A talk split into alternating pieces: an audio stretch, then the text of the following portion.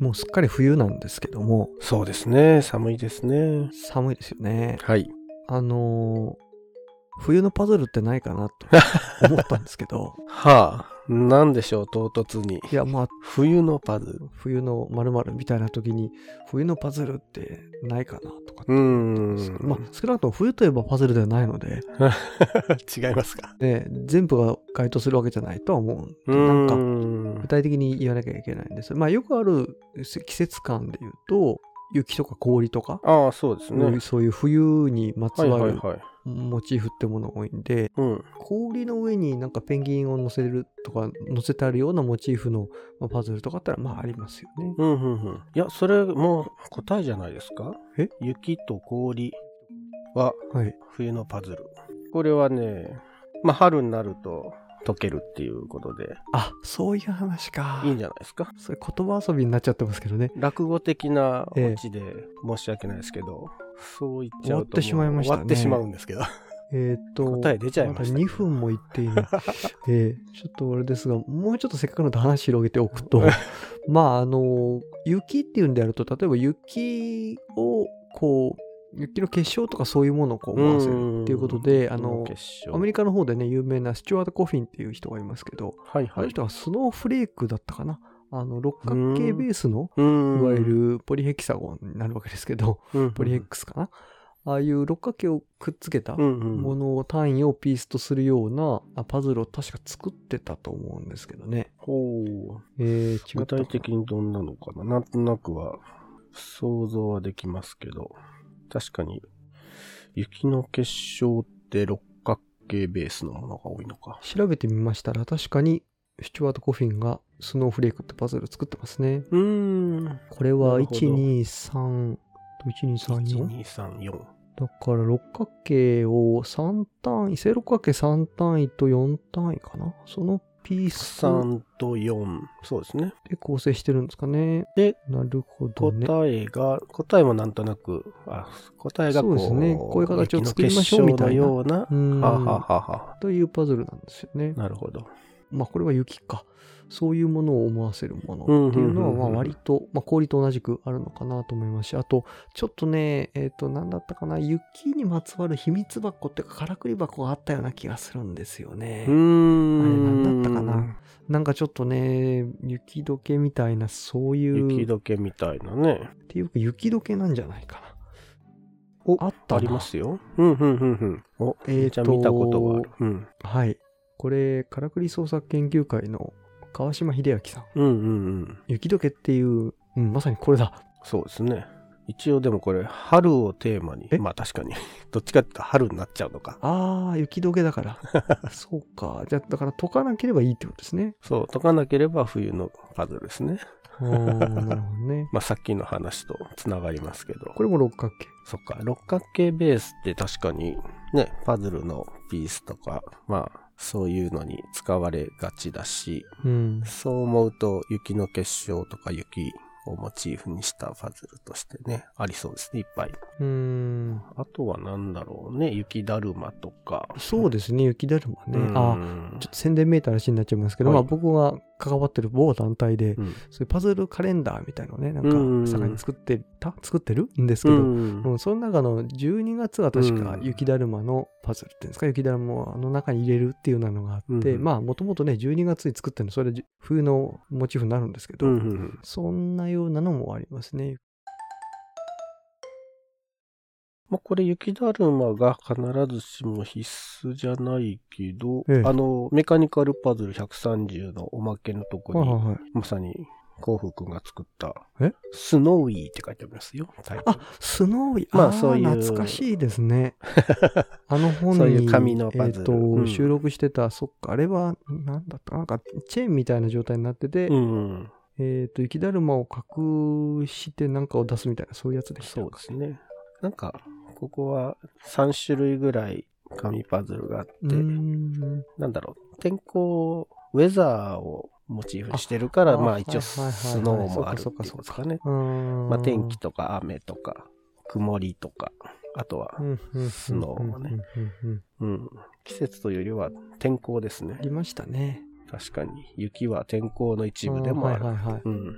まあ、あとちょっと今、なんとなく思ったのは、冬、うん。まあ、寒い時期っていうんで、なんかその、なんとかの冬とか、冬のなんとかっていうと、やっぱり、何かこう、苦境に立たされてるようなはいはいイはい、メーはジい。があるんで、まあ、なんて言うんでしょうね、不遇のパズルというか、そういうものは全部冬のパズルなるほど。なんじゃないかと。まあ、冬状態のパズルというか、うーん。そういうのまがあるのかなと思いましたけど、まあ、どうでしょうね。あ、パズル業界自体が冬かもしれないですけど、ああ、まあ、そんな、こんなとこで言っていいのかわかんないですけども、わかんないですけど。うん。まあまあまあ、それはともかくとして、なんか例えば、本来面白いはずなのに、あんまり評価されてないなっていうものとかっていうのは、もしかしたらなるほ冬どのね。パズ不ル。遇のパズル。うん。まあ、不遇か不遇うか。ん。いっというふうに言えるのかもしれないなと思いましたけど、まあでもそういうもんっていっぱいあるからな。ぱいあるね。ほとんどが冬ですか。うらーん僕は言ってないですよ、それ。 でも、まあ、それに近い部分がありますけどね。物でも問題でも、まあ本とかでもね。うーん。いやーでもね、パズルの、なんだろう、作家さんとかパズル作ってる人って、なかなかね、皆さん趣味ではやられてるけど、こうそうですね。ビジネス的に、に何かやってるっていうとなかなか難しいもんですからね。まあそうか、そういう意味でも、あれですね。うなんか、やたらにこう、あの、不遇のパズルって紹介するのもかなり失礼な話ですね。失礼な話ですけあどー、困ったもんだな。そう、いいパズルって世の中にいっぱいあるけど、うんねに、あの、まあ、製品化されてたり、こう何か本とかウェブで紹介されたりっていうう、んされてないけど、いいパズルってね、いっぱいありますもんそうね。ですね。うん。まあ、あの、こう冬っていうのから結構外れちゃうかもしれませんけど、うん。基本的なものとか有名なものではあるけど、もうパズルとしてそんなやって面白いものかってそうじゃないみたいなね、そういうものもあったりするんで、でなんかねうんかえってちょっとかわいそうだなっていう気もしますけども、うんうんうんパズルのいい悪いっていうよりはね、あんまり遊んでてどうなのかな、ちょっと退屈じゃないっていう思えちゃうものも、まあ、中にはありますから、なかなかうん難しいんですけうど、ん。割合でもそうですね、面白いって思えるものが広まるかとか、たくさん作れるかっていうのはまた別の問題はありますよ別ね。ですもんね。うんうんうん。でもさっき言ったカラクリ箱とか、まあ、ああいった方面っていうのはすごく、その、どういうモチーフで作るか、そうでどすうねいう見せ方をするかが重要なので、うん。割と季節とかそういうものが絡んできやすい気もしますね。いろんな要素を盛り込みやすいですね。ううんん。まあまあもちろんその、例えばルービックキューブの表面にそういうステッカーを貼れば、まあ、その夏のものになるだとか、 春のものになるだとかっていうのはあると思うんですけど、そのモチーフとあんまり関係ないものよりは割と、うんうん。あのうん例えばアイデアコンテストあたりで言われることですけどやっぱりその動作とかそのやり方とそのモチーフっていうのが、まあ、ある程度関係すると綺麗だよねとかそうですよね。。いうようなことですすよね、うんうん。あれそういう意味で言ったらなんかたこ揚げってありませんでしたっけねおーおたこ揚げ自体。あいや冬といえば正月かな正月といえばたこ揚げ、うん。なんかたこ揚げさせるうん違ったかななんか別なものえかな、からくりでですかからくり箱でたこ揚げするのなかったかなおーおあったかないや、それあんまり覚えがないな。なんか違うものを見てる可能性ありますね僕 はいや、ちょっとわかんないです。あの、あったら教えてください、皆さん。ぜひ。たこ揚げっていうあの、あの漢字を木の箱で表すの難しそうだな。コアがしてるなんか情景みたい な。全然違うかもしれませんね。うーん。ちょっと怪しいな。っていうか、お正月っていう意味で見ると、タコよりコマの方がパズルに近いかもしれないですね。お本お当に最初の頃に話した。ね。からくりとかありますよね。ねまあ単純に大きなコマで回すと開くみたいな。ありましたね。なんかね、紹介してくださった方ういんましたけどそういねう。ものもありますしね。うん。うんうんうん。まあ、パズル好きにコマ好きが多いみたいなところでいくと、そうですね。あコマっていうのは冬のパズルなのかもしれない。おお。そういうという見方もまあ一応できるというかね。うんうんうん。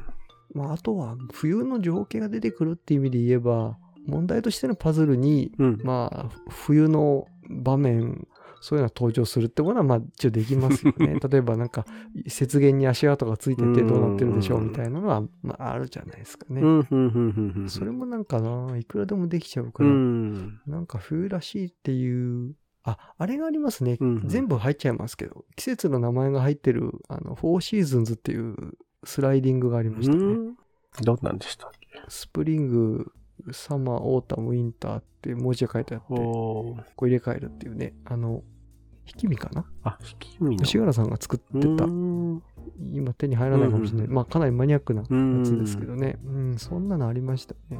冬だけじゃないけどう。ん、まあまあ、いろんな季節がまあありえるかなありますからね。あと、冬って言えば、もっとこう、正月とか、なんていうんでしょうね。イベントに寄せるとクリスマスとかも全部そうなでっちゃすうんね。クリスマス、お正月、いろんなね、節分、日本で言えば。まあ節分ね、うん鬼が出るパズルってあったかな。鬼が出るパズル、豆を巻くパズル。あんまりものすごくがっつり日本っぽいモチーフってあるのかもしれないけど、パッとは出てこないですね。うーん、パッと出てこないですね。冬より他の夏とか他の季節考えたらよかった。いや、でも冬が一番なんか、どの季節がっていうと、まあ冬が一番あるかなと思いましたけどね。 まあまあ、ね、寒いんで家にこもりがちじゃないであ、すか。なやるほどね。っぱり家でじっくりパズルをやるには冬が一番いい季節なんじゃないかとは思いますけどうね。ん。あったくしてね、あの、ゆっくり一人でまあ静かに遊ぶみたいなのは確かに夏よりもまあなんか冬の気もするんですけどもね。そうですね。あ僕前にフォールディングでなんか雪の結晶みたいの作るうん。のをやったことはありましたね。こう、六角形みたいなもんですかね。三角形ベースでこう穴が開いてて、うん、うん、結晶を完成させるみたいな感じでしたうね。んそれは絵柄がねうん。う。ん、うだん。からまあ、あんまり気張って冬のとか考えない方がいいのかな。うーんうんまさに我々が苦境に立たされてるっていう感じちょっとどうなんですかって思いますけど。